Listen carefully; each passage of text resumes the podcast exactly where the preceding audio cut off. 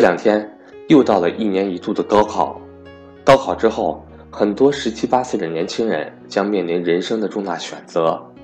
人的一生中有好几个重大决策，那么除了高考之外，还有哪些选择能够对我们的一生起到重大的影响呢？接下来，让我们来听听赵正宝老师的讲解。我是班主任韩登海，格局商学院六月十一日有安排理财高级班课程。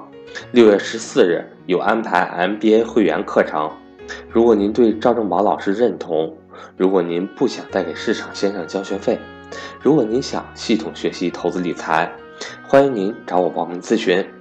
我的手机和微信为幺三八幺零三二六四四二。这两天又到了一年一度的高考了，高考之后。这么多的十七、十八、十九岁的年轻人，将面临着人生的重大选择。人生有四次重大选择，可以说是影响人生的关键的四个十字路口。哪四个呢？第一个，就是我们今天讲的主题的高考报志愿。这个选择可以说是人生的第一个自主性选择。那可能很多年轻人这时候的选择不是自己做出的，是父母做出的。但是你毕竟成人了，这个选择你肯定是有一定的参与意见权的。所以我们把它归结为你的人生的第一个关键选择。选择了不同的学校，选择了不同的专业，选择到不同的城市去上大学，对一个人的影响真的挺大的。那第二个关键选择是什么呢？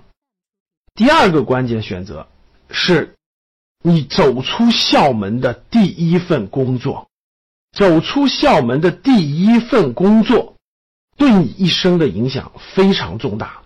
第一份工作去了什么行业？第一份工作接触的什么样的环境？第一份工作接触的什么样的人？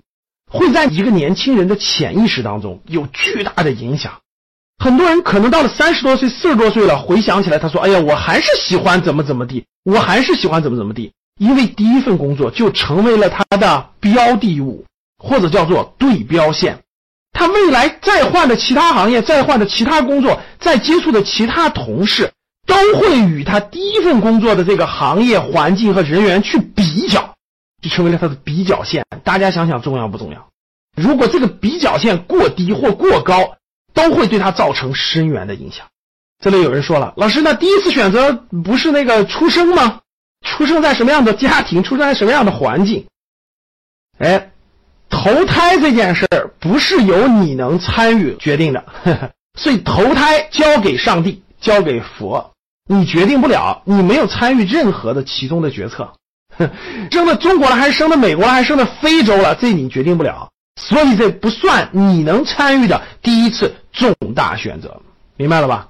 好了，那第三个人生的重大选择是什么呢？第三个人生重大选择是你选择你人生的另一半，也就是在你三十岁左右选择你人生的另一半。这个我相信毋庸置疑了，也不用去证明了。选择人生的另一半。你的伴侣对吧？能不能一起走得下去？两个人合不合拍对吧？价值观等等很多东西，互相包容理解，所有这些的东西对你人生的影响，我相信你是明白的。第四个选择是什么？有的女孩子说了，第四个选择是生娃。呃，不是，生娃是正常的一件事情。那第四个人生重大的选择，对大多数人来说已经说是最后一次了，就是大概在你三十五岁左右。啊，有的人可能会早一点，三十出头；有的人可能晚一点，大概三十七八、四十左右。你会有一次你的事业的重大选择，那次选择那是非常重要的，决定着你人生的最后一次机会了。为什么呢？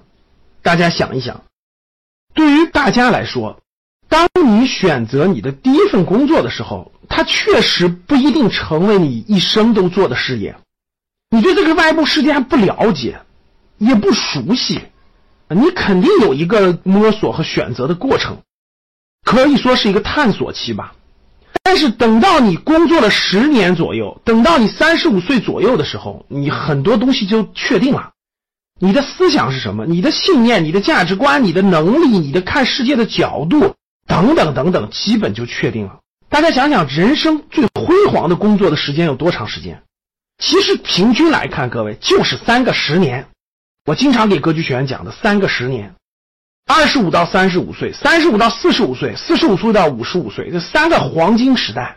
你说老师，我特别年轻，六十多岁才年轻时代，我才重新选择。那是你，那不代表规律性的。对大多数人选择，第一个十年都是摸索和探索期。